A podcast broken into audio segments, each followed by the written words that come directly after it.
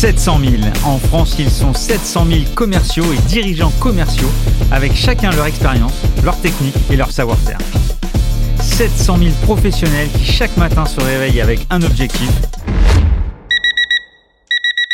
le closing. Quels sont les outils à leur donner, comment les faire travailler au quotidien et surtout comment les manager? Je suis Stéphane Damota, membre du conseil d'administration des DCF Grand Paris et cofondateur de la startup Enso RSE. Et j'ai décidé deux fois par mois d'aller à la rencontre des meilleurs leaders commerciaux et de les passer sur le grill pour découvrir tous leurs secrets. Closing, c'est parti. Une nouvelle fois, un épisode euh, à distance, mais cette fois-ci, c'est pas parce qu'on a eu la flemme de se retrouver sur Paris, c'est parce que mon invité, Sonny, est à, est à Londres. Bonjour Sonny. Bonjour Stéphane.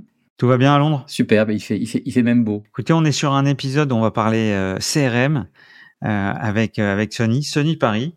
Voilà son, comment, comment tu t'appelles, c'est un, un nom euh, estival. Tout à fait, tout à fait. ça fait bizarre des fois en Angleterre, mais, mais c'est comme ça, oui. Ouais, très bien. Écoute, euh, une fois n'est pas coutume, je vais, je vais te laisser te, te présenter. Oui, très bien. Donc, je suis Sonny Paris, je suis le euh, dirigeant cofondateur de NoCRM, nocrm.io, qui est un logiciel euh, de prospection commerciale.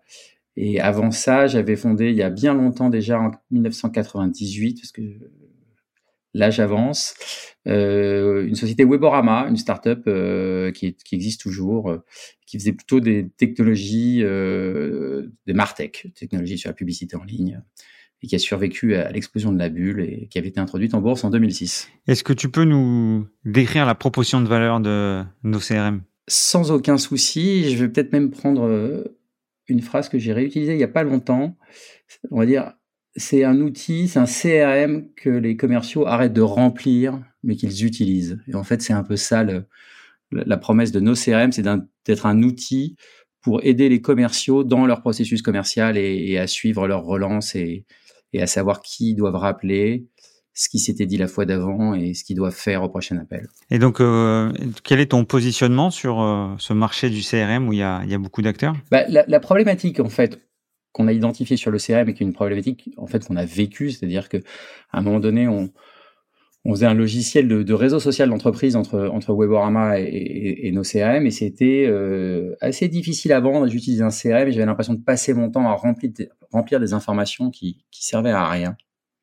J'avais l'impression d'être ralenti par mon CRM et je me suis dit c'est pas possible, on peut pas infliger ça aux commerciaux. Et en fait la problématique du CRM c'est que souvent le CRM, il est pensé par euh, le, chef d'entreprise, par le CEO, euh, pour euh, structurer et rationaliser son entreprise. C'est beaucoup demandé par le marketing qui a des grosses campagnes à faire. Et finalement, c'est un peu imposé aux commerciaux. Et le CRM devient un outil de gestion de la donnée, c'est un outil de gestion de la donnée, alors que la prospection, c'est un processus. On démarre avec un prospect, puis on le fait avancer étape par étape pour en transformer en, en client. Et donc, on demande à, des équipes d'utiliser un outil qui n'a pas été pensé pour eux. Donc nous, si tu me demandes quel est notre positionnement, ben notre positionnement, c'est d'être un outil pour les commerciaux. Donc on n'est pas un outil pour le marketing, on n'est pas nécessairement un, un outil pour le CEO, on est un outil pour les commerciaux et pour les managers des commerciaux, parce que là, c'est important, on on offre une belle visibilité sur, sur ce qui se passe dans l'équipe commerciale et des, bons moyens pour interagir euh, avec son équipe. Et si tu veux, une des vraies problématiques qu'on a identifiées avec le CRM, c'est que régulièrement, tu as des gens qui crient pourquoi le CRM n'est pas à jour, pourquoi ce contact n'est pas dans le CRM, etc. Parce que bah voilà, ça n'a pas été pensé comme un outil de travail finalement, mais souvent comme un outil de reporting. Alors, évidemment, euh, quand tu parles de, de- de- des commerciaux et de la difficulté qu'on a euh, de les rendre euh, assez euh, euh, rigoureux sur la partie euh, CRM, ça, je comprends totalement. En revanche, le succès de, euh, des gros éditeurs de CRM, c'est d'avoir complété le périmètre avec euh, jusqu'au ticketing euh, et pas juste euh, du marketing.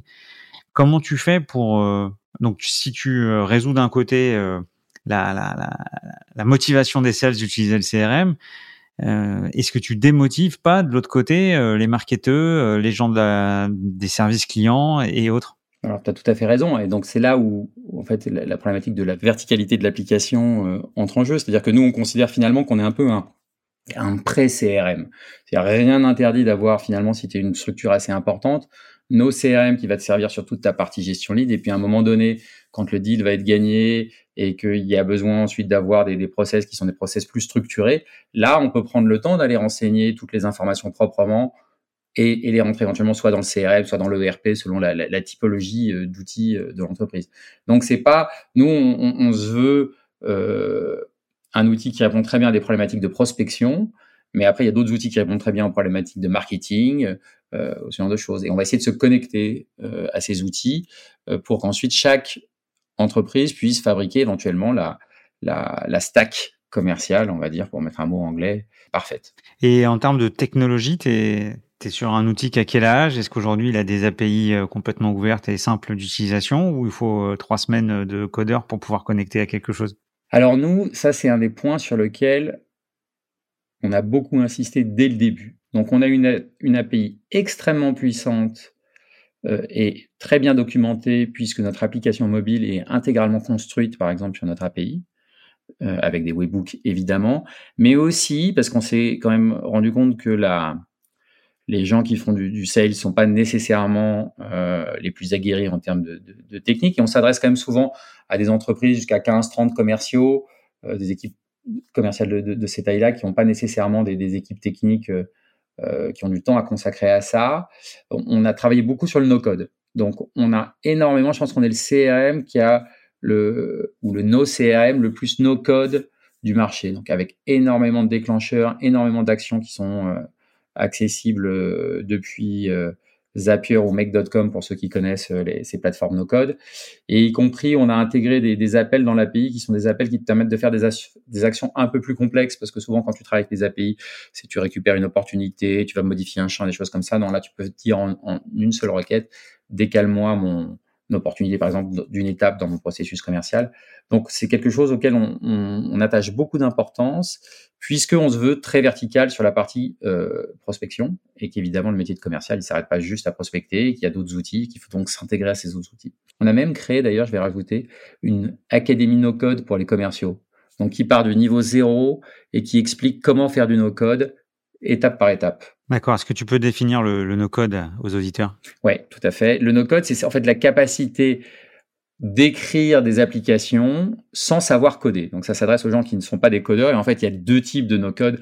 Il y a celui où on fait des vraies applications intégrales, et puis il y a l'autre qui est celui qui nous intéresse un peu plus, qui est plus de la connexion entre des applications. C'est-à-dire comment est-ce qu'on va faire passer de la donnée d'une application à une autre. Par exemple, j'ai un outil de marketing, j'ai un signal assez fort qui me dit que là, euh, ce prospect froid, il a l'air d'être intéressant, peut-être qu'il faut euh, avoir une action commerciale directe. Alors ça va automatiquement, dès qu'il va dépasser un seuil, créer un prospect dans nos CRM grâce à ce petit connecteur qui est écrit en no-code, c'est-à-dire via des applications comme Zapier ou Make.com. Donc tu vas sur Zapier et tu dis quand un prospect déplace, dépasse ce seuil sur telle application, alors crée un prospect dans nos CRM mais tout ça, tu le fais avec des menus déroulants ou des choses que tu déplaces sans écrire une seule ligne de code. D'accord. Et même si tu dis que c'est une académie des sales, c'est pas véritablement les sales qui, qui s'occupent de ça. Il y en a, c'est souvent peut-être le directeur commercial. On a en fait trois typologies de clients. On a des clients auto-entrepreneurs, petits, ok. Ensuite, on a pas mal de PME plus traditionnels, B2B, euh, qui ont besoin de, de, de, plusieurs relances pour closer un deal. Euh, et ensuite, on a des typologies qui sont assez intensives en appel, appel à froid, parce qu'on est très connecté avec les outils de VOIP. Et là tu as souvent des directeurs commerciaux, qui sont directeurs commerciaux marketing, qui sont assez bons pour générer des leads et qui savent très bien intégrer leurs différentes applications et envoyer les leads et les faire circuler et, faire des choses euh, à partir de ça. Et pour ces gens-là, euh, nos CRM offre une solution euh, assez complète. D'où vient ce nom? Bah, Le nom, même le nom de l'entreprise, c'était au départ You Don't Need a CRM. Enfin, c'est le nom de l'entreprise. Mais alors, on n'avait pas de nom de produit, donc ça faisait un peu long. Donc, on a dit quel est le bon nom pour un, un, un, CRM d'une entreprise qui s'appelle You Don't Need a CRM. Donc, on a dit No CRM. Et tes parts de marché en France? Alors, nous, on a aujourd'hui plus de 3000 clients. On est vers 3200 clients. Dans le monde entier, on a une solution euh, assez internationale. Et je pense qu'on est de plus en plus euh, identifié comme euh, la meilleure solution pour la partie prospection. Après, on fait beaucoup de chiffres d'affaires aussi à l'international. On a 65% de notre chiffre d'affaires à l'international. On est disponible en six langues, donc français, espagnol, portugais, allemand, italien et anglais, évidemment. Et tu as des verticaux particuliers? Alors, pas du tout. Pas du tout. Alors après, j'ai des... Évidemment, des, quand les gens sont dans l'énergie, par exemple, euh, la formation aussi, il y a des, il y a des, l'assurance, il y a des secteurs où il y a beaucoup de prospection. Et dans ce cas-là, voilà, euh, on est assez présent, mais on est vraiment plus sur du processus, c'est-à-dire la question, c'est est-ce qu'il y a besoin de, de plusieurs étapes avant de, de, de, convertir euh, un prospect en client? On n'est pas sur des outils, sur des, sur des, sur des ventes B2C, on n'est pas sur des sites de, de e-commerce, ou alors c'est des gens qui vendent du design, par exemple, des, des, choses assez chères. On a de l'immobilier aussi, des gens euh, qui nous utilisent dans l'immobilier, ça fait partie des, choses euh, sur lesquelles on nous retrouve. Mais on va pas nous retrouver sur quelqu'un qui vend des produits à 30 euros au travers d'un site de e-commerce. Ça, c'est pas du tout la cible. Au sein des DCF, on a, vraiment des, entreprises de, de, toute taille, de tout marché et de maturité euh, euh, différentes. Donc de la startup qui va connecter euh, plein d'outils de, euh, de séquences, euh, d'analyse de, de, la voix et pas mal de choses même là avec le dernier invité, l'avant-dernier Human Inker, où grâce à ChatGPT plus Chrome, ils arrivent à faire le dessin du disque avant de contacter son, son, interlocuteur. Mais bon, là, on est vraiment dans la maturité assez, assez élevée. Quand je discute beaucoup avec les DIRCO, euh, mid-market, euh, de PMI ou autres, la, la, la partie CRM, c'est pas encore euh, quelque chose de complètement industrialisé et industrialisable. Toi, tu viens avec ta cape de euh, si vous n'y arrivez pas avec les CRM classiques, peut-être qu'avec le mien vous y arriverez, ou plutôt sur un marché de renouvellement des CRM dans lequel euh, les DIRCO sont déçus? Il y, y, a un peu des deux. Euh, on a évidemment beaucoup de gens qui, qui sont encore à l'Excel et tu t'aperçois qu'il y a des entreprises quand même qui ont des chiffres d'affaires assez considérables qui sont encore sur des tableurs type Excel avec un travail très manuel. Donc on a pas mal de gens qui montent comme ça euh, de l'Excel vers nos CRM, et ensuite des gens qui ont des équipes euh, euh, qui peuvent être un peu plus grandes dans ces cas-là et qui, ont une expérience et qui, voient pourquoi les, CRM traditionnels correspondent pas à leurs besoins du moment et, et oui, qui savent pourquoi ils, nous choisissent et qui sont un peu déçus. Mais sur la typologie que tu décris, c'est souvent plutôt des gens qui, n'étaient pas équipés en CRM ou alors qui avaient un ERP, qui ont un ERP et qui se disent que le, ERP ça suffit, ça va pas pour faire pour faire le sales. Est-ce que euh, dans, ce, dans, ce monde du CRM et de la, prospection, euh, tu as intégré toutes les notions d'analyse euh, ou de boîte à outils de, des opportunités? Je pense au Medic, au Manact ou autres frameworks. Alors en fait, nous, on, fournit plutôt des outils. Par exemple, il y a un, script de qualification des opportunités. On a ensuite les, les, les, façons dont tu définis ton pipeline. Donc après, un des avantages de nos CRM, c'est qu'il est extrêmement facile à prendre en main, extrêmement facile à paramétrer et à adapter à ton propre processus commercial. Donc, chaque personne vient un peu intégrer sa méthodologie, son processus et le paramétrer très, très vite pour que ça fonctionne. Donc, sur la partie commerciale, en général, on, voilà, on arrive très facilement à être utilisé par, par les commerciaux et à s'adapter finalement aux problématiques des uns et des autres. Donc, au final, comment t'es, comment t'es venu, euh cette, euh, cette idée, c'était par rapport à ton ancienne structure et tu avais des, des, des, CRM euh, du marché qui te convenaient pas et tu as voulu faire le tien? Comment ça s'est passé? Non, mais C'est exactement ça. C'est-à-dire qu'on avait un outil qui était assez long à vendre, assez difficile à vendre. Je passais du temps et je voulais faire les choses bien. Donc, j'avais CRM que je remplissais pour mettre de l'information et j'avais l'impression d'accomplir quelque chose de totalement inutile. C'est-à-dire que j'avais l'impression que l'outil que j'utilisais, Bon, ok, mais il me permettait de me souvenir du numéro de téléphone de quelqu'un. Éventuellement, voilà, je gardais le contact, une petite trace, mais c'était lent, c'était lourd. Euh, ça m'aidait pas, quoi. Ça m'aidait pas, ça me mettait des contraintes. Et euh, nous, on faisait du réseau social d'entreprise avec des, choses assez souples. Et je me suis dit, on doit, euh, on doit pouvoir faire mieux que ça. Et donc, on, a un peu construit l'outil dont, dont j'avais le, le, sentiment d'avoir besoin. Et on, a très vite, en tout cas, remarqué qu'il y avait beaucoup de directeurs commerciaux, beaucoup de commerciaux qui partageaient mon analyse sur la, sur la, la peine qu'engendraient les CRM. Voilà, la difficulté que ça a créé d'usage et, ce rapport en fait où le, le conflit que ça crée entre les managers qui disent il faut que tu remplisses le, CRM et le commercial qui, voit le fait de remplir le CRM. D'ailleurs, le mot remplir, il est significatif comme une contrainte. Alors que nous, on est un outil, tu peux, tu as une carte de visite, tu prends l'application mobile, tu crées une opportunité directement, ça reconnaît automatiquement les éléments. Euh, avec à partir d'un email, tu peux créer une opportunité directement. Euh, tu peux importer tes fichiers pour les travailler aussi une, une bonne séparation de ce qui est la prospection à froid, de ce que c'est de l'opportunité qualifiée. Donc on a plein de petites choses qui rendent tout ça très très souple, très facile à prendre en main et très naturel pour un commercial. Si on fait une, on fait une petite parenthèse sur euh, sur nos CRM, est-ce que toi dans les tendances que tu vois ou dans les bonnes pratiques aujourd'hui sur du déploiement euh, d'outils pour les commerciaux, est-ce que vous avez des tips à partager sur euh, comment embarquer euh, Est-ce que c'est encore une promesse supplémentaire euh, pour euh, les commerciaux d'avoir un outil différent? Mais voilà, est-ce que vous avez un système de d'onboarding un peu particulier? Alors, nous, on n'a pas de, de, système d'onboarding particulier.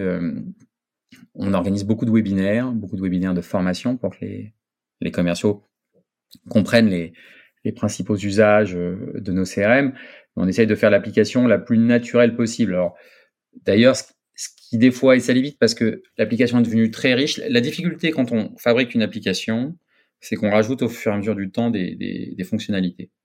Or, nous, notre approche, notre promesse, c'est que l'outil soit facile à utiliser. Donc, il faut faire attention quand tu rajoutes des fonctionnalités à pas rendre ton application lourde et pénible. Et, donc, on cache un peu ces nouvelles fonctionnalités. Et donc, des fois, il faut montrer aux gens qu'en fait, on a une application très riche. Donc là, par exemple, j'ai fait un webinaire il n'y a pas longtemps pour nos clients sur toute une série de fonctionnalités avancées. Finalement, les gens ne découvraient pas assez, puisque le premier usage, on y répondait très très bien et, très simplement. Donc, on n'a pas de, technique euh, si particulière que ça au-delà de, notre interface qui est très bien travaillée de ces webinaires. Mais, que ce soit avec nous ou avec d'autres outils, vraiment, les, les questions, c'est surtout de, mettre les, commerciaux un peu dans la boucle. C'est-à-dire souvent, on va imposer aux commerciaux le choix qu'on a fait d'un outil.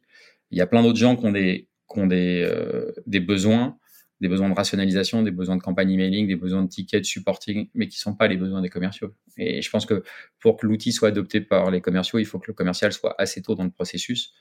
Et, euh, et, là, il peut y avoir un décalage d'ailleurs, parce que le commercial n'est pas nécessairement une population qui t'aide facilement à savoir ce, que, ce dont tu as besoin. Euh, pour ton application. Tout à l'heure, tu parlais aussi de vision manager. Euh, aujourd'hui, comment tu positionnes le, manager dans, dans, l'outil? Bah, L'idée, c'est que la complexité, entre guillemets, soit du côté du manager. C'est-à-dire qu'on peut demander au manager de faire des efforts puisque c'est lui qui met en place le processus commercial pour son équipe. Donc, il faut lui donner des outils euh, de, mise en place de son processus, des, des, outils, par exemple, pour faire ses templates sur les, sur les, sur les formulaires de qualification, des templates sur les emails s'ils utilisent des emails, euh, et aussi toute une série d'outils d'interaction directement avec ces commerciaux dans, euh, dans l'application. Donc il y a, y a un peu deux parties, il y a des parties de reporting, puis il y a des parties où tu peux vraiment suivre les échanges que le commercial a. Le commercial peut, peut euh, mentionner son, son, manager qui va recevoir une notification. Donc, tu peux discuter avec ton commercial directement sur l'opportunité de manière extrêmement fluide et lui dire ça c'est bien, euh, je le note pour la prochaine réunion, ou au contraire, là, moi je pense que tu devrais l'attaquer avec cet angle-là, faire cette proposition, euh, ou attention ici, ce, ce lead il traîne depuis des mois, là maintenant il faut faire quelque chose. Il faut que tu et donc on peut aider vraiment dans le détail ces commerciaux. Donc, il y a, un peu plusieurs étages. Et, moi, je trouve que ce qui est, assez intéressant, c'est cette capacité d'aller vraiment loin dans le détail de ce que font les commerciaux de manière assez simple. Et mm, par rapport à toutes les boîtes que tu vois, que ce soit à l'international ou en France, euh, qu'est-ce que tu, euh, si on sort un peu du cadre euh, du, logiciel en tant que tel, comment tu vois évoluer la prospection notamment? Au niveau des commerciaux aujourd'hui euh, Quelles sont les tendances fortes que tu, que tu peux observer?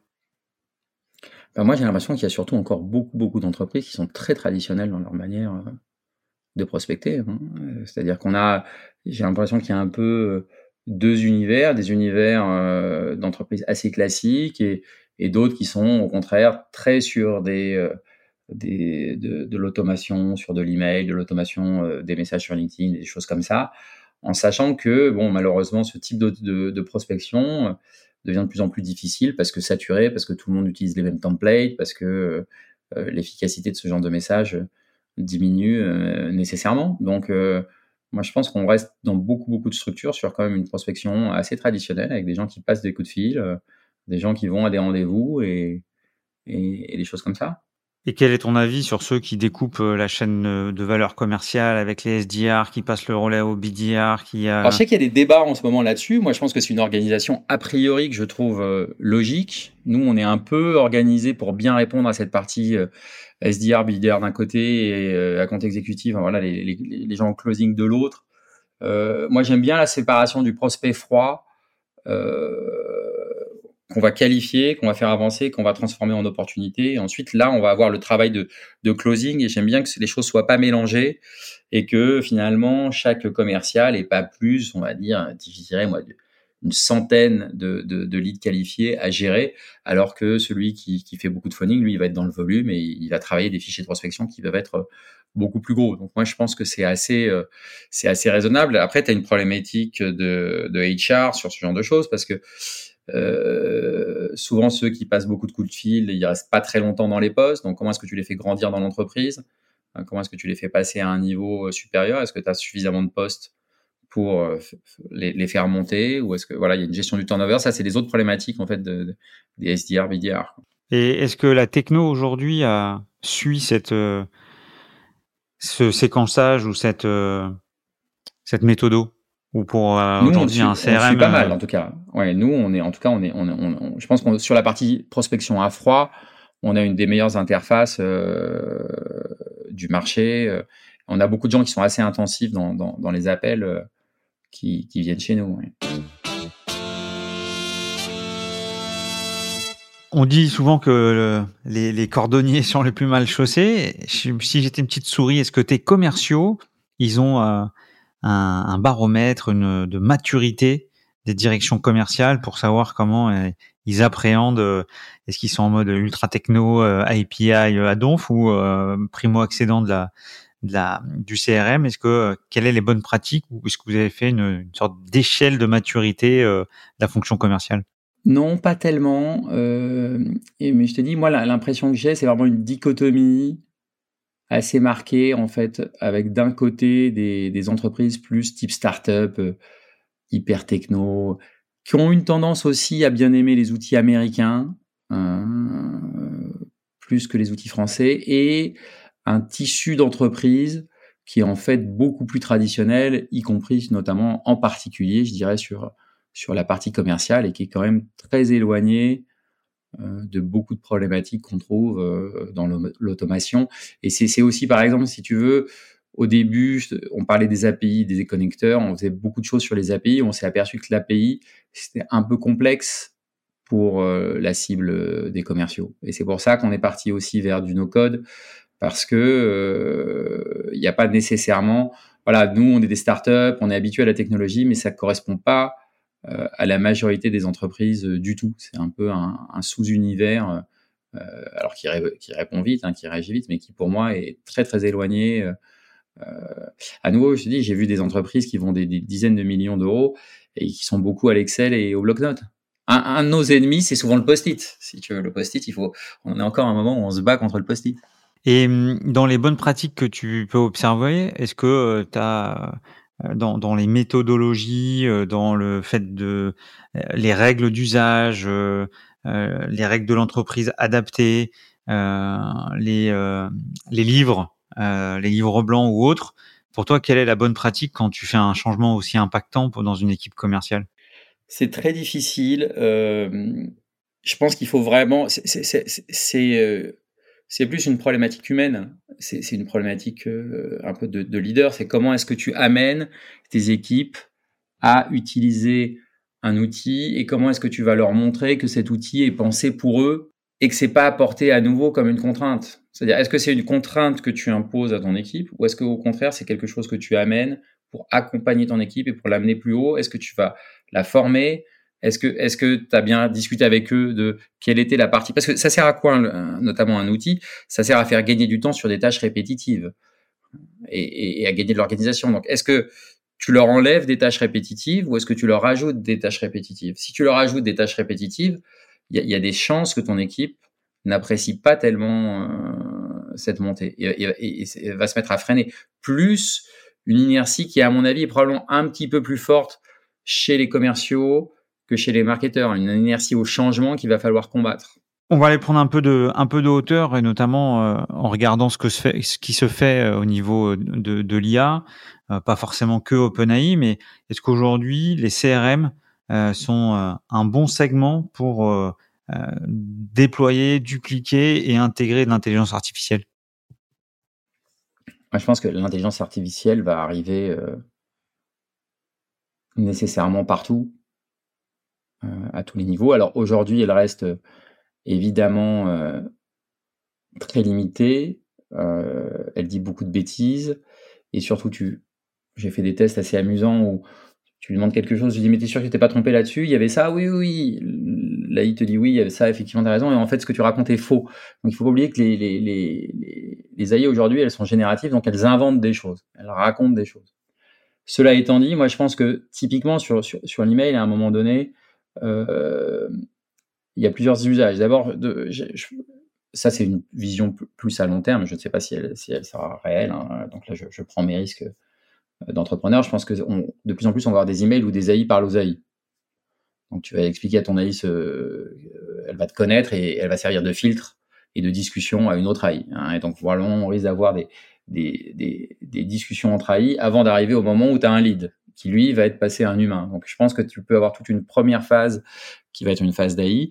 Et je pense que les AI aussi peuvent apporter beaucoup euh, dans tout ce qui est transcription d'appels, euh, synthétiser un appel, reporting après un call. Ça, c'est des éléments qui sont des éléments effectivement intéressants. Et tu as déjà des solutions d'ailleurs qui, travaillent euh, sur ce genre de choses. C'est-à-dire que je pense que ça, une AI peut faire assez bien euh, la synthèse euh, d'un échange. Donc je pense que les, finalement, euh, la I doit pouvoir être cet assistant commercial qu'on que tous les commerciaux euh, vont avoir euh, un peu en permanence, mais en ayant toujours à manipuler avec avec circonspection, puisque les AI peuvent raconter absolument n'importe quoi, mais en l'affirmant de manière très très péremptoire. Alors c'est marrant, puisque tu es parti tout de suite sur la partie wording, on va dire, euh, de, de, de création de texte, d'analyse, de mail euh, ou autre. Euh, moi, il y, a il y a Einstein de chez Salesforce qui aujourd'hui, euh, j'ai jamais vu de résultat probant. De, de, En revanche, la pensée était très bien faite, c'est-à-dire que moi qui dirigeais une dizaine de managers qui avaient eux-mêmes une dizaine de commerciaux, le l'exercice du forecast hebdo, c'est quand même de la répète d'indicateurs qui ne, ne vont pas. Quoi. Donc ça, c'est typiquement quelque chose où moi, je vois plus l'IA là-dessus sur... Euh, J'ai bien aimé quand tu dis l'assistant personnel du sales, du manager sales, du directeur euh, commercial, en disant, tiens, tu as une OPI qui a, qui a dépassé de 15 jours, euh, sur tel potentiel, euh, où tu fais tes analyses de forecast, où euh, ton pipe est pas assez assez assez gros pour venir compenser le perte d'un deal ou ce genre de choses. Et je trouve qu'on le on le c'est pas encore assez formalisé cette cette cet aspect de l'intelligence artificielle. Oui, alors après sur du long terme, probablement puisque un des rôles a priori de de l'IA, c'est quand même de, de gérer des volumes de, de, de données. Après, pour l'instant, je suis pas sûr de la, de la, capacité euh, euh, des IA à faire des, des, statistiques euh, si bonnes que ça. Je demande à voir encore. C'est-à-dire, sur, le principe, je suis d'accord avec toi. Sur le long terme, oui, mais en mode assistant, effectivement, je pense que c'est plus facile pour une IA de comprendre à la fin une entreprise et son taux d'échec et d'arriver à déterminer peut-être d'améliorer les prédictions sur les, taux de closing et les vitesses de closing et donc un peu la célérité de ton pipe, ce genre de choses, oui, je pense que ça va venir. Je, suis assez euh, d'accord avec toi avec un espèce de côté un peu neutre puisque ça va pas dépendre de, de la vie de chèque commercial euh, au moment où il fait son reporting. J'avais assisté une j'avais assisté une démonstration euh, de chez chez Microsoft où ils intégraient dans Teams la partie CRM et euh, au final on rentre plus dans le CRM c'est Teams qui est le avec un un, je sais pas quel algo, hein, mais qui permet de alimenter tout le forecast, les gestions du pipeline du manager. Alors, je sais pas si c'est vraiment mature ou pas, mais en tout cas, quand le CRM est, et le back-office de la communication, c'est assez impressionnant. Oui. Bon, de toute façon, c'est un secteur qui s'ouvre, sur lequel, enfin, je pense qu'on a tous été un peu sidérés par le par l'arrivée de ChatGPT euh, et du fait que la réalité, c'est qu'on a vraiment quelque chose d'intelligent. Hein. C'est-à-dire que sur ChatGPT, on peut dire qu'on a quelque chose d'intelligent. C'est pas tout à fait la même intelligence que nous. Euh, donc, à partir du moment où tu as quelqu'un d'intelligent euh, à côté de toi, tu dois pouvoir en faire des choses qui vont beaucoup t'aider. Ça, il n'y a, a, aucun doute. Mais après, c'est le, degré de maturité. Tu n'as pas envie de prendre des décisions sur des, sur des chiffres euh, qui sont complètement faux. Ouais. Écoute, euh, moi je travaille avec les experts comptables sur mon activité de Enso RSE et euh, on a testé hein, de nourrir des comptes annuels et avoir des analyses. C'est bluffant. Hein. Ouais. Ah ouais. Sur des structures assez, assez costauds en plus, pas des petits comptes annuels. Et, et l'analyse est, est assez bluffante. Intéressant aussi chez toi, c'est le côté international. Euh, on n'a pas souvent, nous, euh, des invités euh, avec ce point de vue-là. quelle est la différence entre une équipe sales au Portugal, en Espagne, aux États-Unis et en France? Alors là, c'est c'est finalement une bonne question. Et, je vais dire, ça, peut paraître dingue, mais j'ai pas tellement de vraies réponses à cette question tu as des niveaux d'organisation qui vont être différents. Tu vois, tu as des choses qui sont beaucoup plus carrées. Euh, les, Américains aiment bien que les, postes soient clairement définis. Euh, et ça, c'est lié aussi, je pense, au turnover dans leurs entreprises. Donc, il faut que tu aies, une job description qui soit plus précise. Euh, alors qu'en France, ça, peut être moins le cas, en particulier dans des plus petites structures où tu veux que les, les, les gens comprennent plus de choses, euh, euh, soient plus indépendants. Donc il y, a des vraies différences structurelles sur la, sur la manière dans laquelle on, on, demande aux gens de travailler. Et ce que tu vois dans les CV d'ailleurs, parce qu'en France, les gens restent longtemps en général dans des entreprises. Aux États-Unis, tu vois un CV de quelqu'un qui vient des US ou du UK, euh, ça, n'arrête pas de tourner, si tu veux, et c'est la norme. Donc, il faut que les gens que tu embauches ils soient productifs directement, donc ils aient une mission qui est, qui est définie de manière assez claire.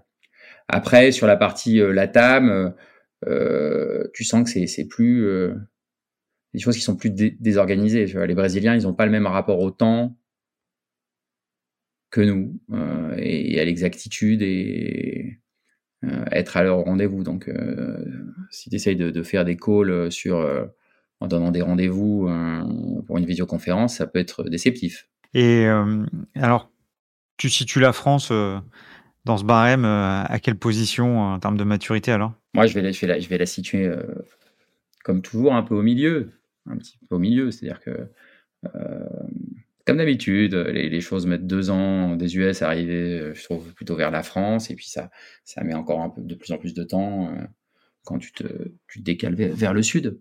Pour toi, alors, on a parlé d'IA, mais pour toi, c'est quoi la prochaine révolution du CRM Non, mais je pense qu'évidemment, l'IA fait partie, pour moi, c'est fait partie des choses qui vont jouer, jouer le plus. Hein. Le plus la, problématique qu'on a, c'est la, c'est la problématique de, de la prospection à froid. C'est beaucoup d'énergie pour, pour trouver des leads. Et en fait, c'est pas tant le CRM qui doit changer, c'est, comment tu, tu génères tes leads, comment tu trouves tes leads. Ça, ça reste quelque chose d'extrêmement difficile, puisque après, finalement, si tu as un bon match entre un besoin et euh, une offre, euh, finalement, le métier de commercial, après, est presque un métier assez simple, puisque tu dois juste accompagner. Euh, quelque chose. Mais la, vraie difficulté, c'est d'avoir des bons leads euh, en face de ton offre. Et c'est là, où, enfin, c'est mon point de vue, hein, mais euh, je pense que c'est ça. Et c'est là-dessus que tout le monde dépense une énergie et de l'argent et de manière faramineuse. Enfin, il faut des bons closers aussi. Hein. Non, non, mais bien sûr. Après, y a, y a, il faut savoir closer un deal. Mais si tu veux, ça, pour moi, ça va pas être révolutionné par du CRM ou par des technologies. Si tu veux, c'est plus un savoir-faire, un métier. C'est là, c'est-à-dire, pour moi, la fin de la partie commerciale, c'est euh, c'est de la partie qui est, qui est de la partie humaine. En fait, c'est le métier de commercial est, est un métier où tu démarres finalement presque avec du marketing avec beaucoup de volume. Puis à un moment, tu fais une transition dans quelque chose où tu vas rentrer dans une relation personnelle, où le commercial va créer un lien de confiance, parce qu'avant tout, euh, pour closer, c'est une notion de confiance et c'est une notion aussi de rapport de force, parce qu'à un moment donné, il va falloir aussi imposer des choses. Enfin, si, si tout se close trop facilement, c'est probablement peut-être que le, soit le prix n'est pas bon. Enfin, il y a encore des, des, choses à voir. Euh, mais tu de plus en plus, plus tu avances dans le processus commercial, plus tu es dans un processus humain. Et ça, je pense que le, voilà, quand tu es dans le, dans le, processus humain, ça va pas être révolutionné par des outils technologiques. C'est toute la phase euh, en amont qui, est, qui, elle, peut être très impactée par la technologie. Depuis tout à l'heure, on parle de nos CRM, mais c'est quelle est la taille, le nombre de collaborateurs, le chiffre, euh, enfin les indicateurs que tu peux ou que tu veux nous donner? Ouais, on a une petite vingtaine de collaborateurs. Et là, on est vers 3 euh, millions d'ARR à peu près. ce qui est important aussi, je, le précise, parce qu'on a beau être une start-up, si nous on fait de la croissance rentable, on a, on a ce côté un peu euh, traditionnel comme, comme, comme nos clients. Donc, ouais, on n'est on pas financé et on est une entreprise rentable, clairement. Petite question qui pique. Euh, moi, j'avais j'avais jamais entendu parler de nos CRM qu'on nous mette en relation. Euh, comment t'expliques euh, Pourtant, normalement, je devrais être à peu, près au courant de, de, de, ce qui se passe euh, sur, les, sur ces sujets-là. Comment tu, tu expliques euh, De toute façon, après, je vais te poser une autre question sur les DCF et tu vas me répondre la même chose. Oui, bien sûr. Non, mais le, le, bon, je pense qu'il y a plusieurs raisons. D'abord, il y a un tropisme euh, US, c'est-à-dire qu'il y a quand même des grandes marques US euh, Salesforce évidemment et d'autres qui sont surexposés médiatiquement, donc que tout le monde connaît. Ensuite, euh, peut-être que tu, es plus proche de solutions qui sont un peu plus grosses euh, en termes de taille, qui sont vraiment CRM, alors que nous, on est vraiment sur la partie commerciale, parce que notamment sur la France, la France reste quand même notre marché numéro un, même si j'aimerais bien que les, autres marchés le, dépassent. Et donc, on, on a aujourd'hui moi, je trouve une assez, une assez bonne notoriété. Euh, mais sur des équipes commerciales, probablement 5, 10, 15, 20 personnes. Et tu recrutes actuellement en France? Tu peux en profiter pour euh, si des postes ouverts euh. Non, pour l'instant, j'ai pas de poste ouvert en France. On est en train de recruter plutôt pour de l'Allemagne, du Brésil, des choses comme ça, mais pas sur la France. Des Français qui peuvent aller là-bas ou des locaux tu, tu recrutes? Alors, tout est ouvert tout est ouvert euh, de ce côté-là. Mais il faut parler la langue et la parler bien. Voilà. Si on est français et qu'on veut partir au Brésil, il faut déjà euh, avoir un bon portugais et idéalement un bon brésilien, parce qu'il y a quand même des différences de prononciation assez nettes. Ouais. Écoute, euh, je m'y connais un peu en portugais. je suis étonné que tu n'aies pas choisi l'Allemagne. Ouais. je suis allemand première langue aussi, mais beaucoup moins fort qu'en portugais. Beaucoup moins fort. Merci. Euh, donc moi, je, autant je t'ai dit ouais, nos CRM, ça me parlait pas trop avant, mais je crois que quand je t'ai dit DCF, ça te parlait pas non plus. C'est ça. La première fois qu'on et c'est peut-être pour ça, tu vois, qu'il y, y, y a, la même euh, effectivement euh, peut-être légère différence sur les sur les cibles, mais peut-être qu'il faut que je demande à mes clients s'ils connaissent les, ouais, surtout les DCF. Et t'as des puis si tes, tes commerciaux en France veulent venir à une de nos réunions ou un de nos ateliers autour la partie force commerciale, management commercial, euh, ils sont euh, les bienvenus. Si on fait un focus sur toi, aujourd'hui, comment tu progresses? Est-ce que oh, je suis trop vieux maintenant, c'est fini? Non, je pense que... euh, non, moi je progresse personnellement sur... Je, suis quelqu'un de curieux. Donc moi je reste curieux, je reste curieux, exigeant. Et je pense que c'est comme ça que je progresse. je progresse personnellement si tu veux. Je, j'ai peut-être tort, hein, mais je, suis assez hermétique euh, aux conseils, aux autres, aux choses comme ça. les, posts inspirants sur LinkedIn sont probablement les, choses que je déteste le plus au monde. Euh, et, je sais souvent aussi quel décalage il y a entre euh, l'apparence et, la réalité pour avoir notamment survécu à, l'explosion de la boîte de la bulle Internet. Si tu veux, j'avais vu des boîtes qui, qui te racontent qu'elles sont extraordinairement fortes et, en fait, euh, bon. Voilà. Donc, euh, non, je, j'apprends, j'apprends tout seul, j'apprends euh, par acharnement, par curiosité et beaucoup par curiosité. Je vais prendre la question un peu à, l'envers. Demain, tu as un futur client qui est un CTO, mais qui vient de la tech et qui veut, comme beaucoup, mettre les mains dans le commerce et comprendre le commerce. Euh, il a quelques mois pour euh, pour passer euh, sa ceinture noire de Dirco. Qu'est-ce que tu lui donnes comme conseil? Prends ton téléphone, prends ton téléphone et appelle des gens quoi. Quand j'ai commencé, à un moment donné, j'ai fait un stage de prospection à froid. Tu vois, je, dis que j'apprends pas, mais c'est pas vrai. Je suis allé me former auprès d'une nana pour faire de la prospection à froid. Et en fait, s'il y a un seul conseil qui est vrai, c'est appelle tes clients, appelle tes prospects, parle, parle, parle, parle, parle, et puis les choses vont se mettre en place. Après, tu trouveras la solution, mais bon, si tu parles pas à tes clients, si tu appelles, pas tes prospects, euh, tu sauras pas quoi. Tu me regardes bizarrement, je sais pas si. Non, non, non, mais ça me fait, ça me fait penser à, d'autres, d'autres expériences et puis indirectement, même si on l'a pas souligné, euh, le, le début de la fin euh, de l'automation et le retour au call call, c'est aussi quelque chose qui est assez visible. Donc euh, autant tu as des boîtes d'une maturité assez faible qui sont en train de regarder comment on passe en, mode CRM et puis tu as ceux qui étaient hyper affûtés sur toutes les parties techno qui sont en train de former le, le, le, le SDR à, faire du call call sans avoir 8 mails euh, avant euh, dans sa cible. Bien sûr. Et ça, si tu vois, c'est une difficulté que j'ai des fois avec mes équipes. Pour le coup, je leur dis, je veux que vous appeliez, je veux voir le nombre d'appels passés qui augmente dans les stades de l'outil. Et c'est vrai qu'il y a une tendance à utiliser l'email, une tendance à utiliser les messages. Non, il faut que vous ayez des conversations avec des gens. C'est-à-dire, j'essaye de, de répéter à quel point la, valeur de la conversation, c'est essentiel dans un processus commercial. C'est là où on échange des idées, c'est là où on découvre des nouvelles problématiques. C'est ça qui va permettre de faire bouger le produit, c'est ça qui permet de, faire passer la confiance. C'est aussi ça qui montre que tu écoutes. C'est-à-dire toujours, hein, c'est pareil, c'est pas appeler pour parler et vendre, c'est appeler pour écouter la problématique de la personne qui est en face et s'adapter. Et c'est dans, dans ce dialogue que tu crées la confiance, c'est dans ce dialogue que tu crées des nouvelles solutions, c'est dans ce dialogue que tu avances. Donc voilà, s'il y a un conseil, avant tout, c'est d'appeler. Et après, on, met en place de l'analyse et après, on essaye d'améliorer des processus étape par étape parce qu'évidemment, on essaye, je dis ça, mais je, suis aussi un acharné du détail dans, le processus commercial. Donc la réalité, c'est que je regarde précisément ce qui, ce qui bouge ou ce qui bouge pas. Mais il faut se méfier. La, donnée, c'est quelque chose de, très complexe à interpréter.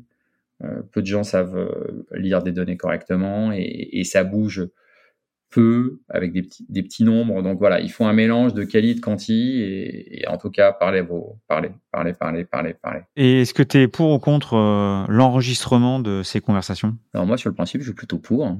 Alors, mais je suis curieux d'avoir ton point de vue sur pourquoi on, on pourrait être contre. Écoute, euh, on pourrait être contre, euh, notamment. Alors, j'ai eu cette expérience il n'y a pas très longtemps. J'espère qu'il se reconnaîtra pas. Où, en fait, j'ai entendu que la personne était enregistrée.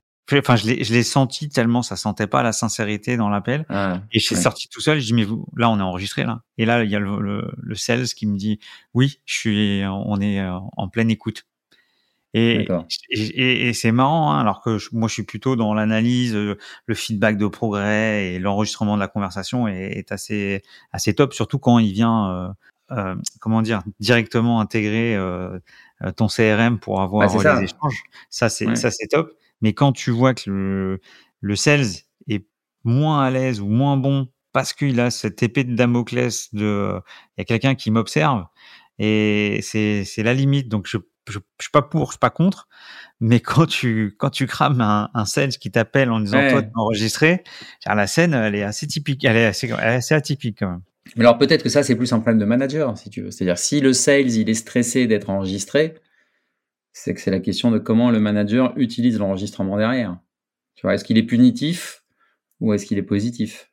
Et c'est ça, c'est ça la question. Tu vois, c'est la question de la critique euh, du manager ensuite par rapport à l'appel.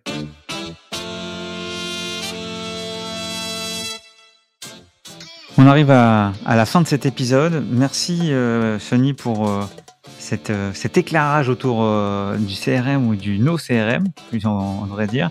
Euh, qu'est-ce que tu as pensé de cet épisode? Bah, Moi, je trouve ça euh, toujours intéressant comme ça d'échanger un peu autour des problématiques commerciales, hein, des différentes visions euh, qu'on peut avoir les uns et les autres du métier, de ses évolutions. En tout cas, j'espère que les auditeurs, ça va les intéresser. Écoute, moi, j'ai ma petite analyse. j'ai trouvé l'épisode intéressant, notamment sur le sujet de, de donner envie et d'avoir un outil dédié spécifique. Après, on a besoin de voir. Donc je suis assez curieux et je te donne rendez-vous, j'espère, euh, soit pour que tu m'invites à un webinaire ou, euh, ou euh, à faire une démo pour, pour voir ce que ta proposition de valeur, comment elle se transforme dans, dans l'outil. Bien sûr, bien sûr, avec plaisir. Parce que c'est quelque chose dont on n'a peut-être pas assez parlé, mais dans la vente de ce genre d'outils, je crois que ce qui est super important, c'est la proposition de valeur et l'alignement avec la proposition de valeur. C'est-à-dire que tout au long du processus, tu dis quelque chose, tu en fais la promotion en ligne comme ça, et, c'est ce que les gens expérimentent ensuite quand ils viennent sur ton site. Donc, avec plaisir pour la démo, je pense que tu, comprendras la, proposition de valeur. Bah merci. Merci à toi. À bientôt. À bientôt Stéphane. Au revoir. Merci à tous pour votre écoute. N'hésitez pas à vous abonner sur vos plateformes préférées et à mettre 5 étoiles, voire à conseiller à deux auditeurs de nous suivre. Ce podcast est proposé par les DCF Grand Paris et par One2One2, l'agence podcast des marques et des entreprises.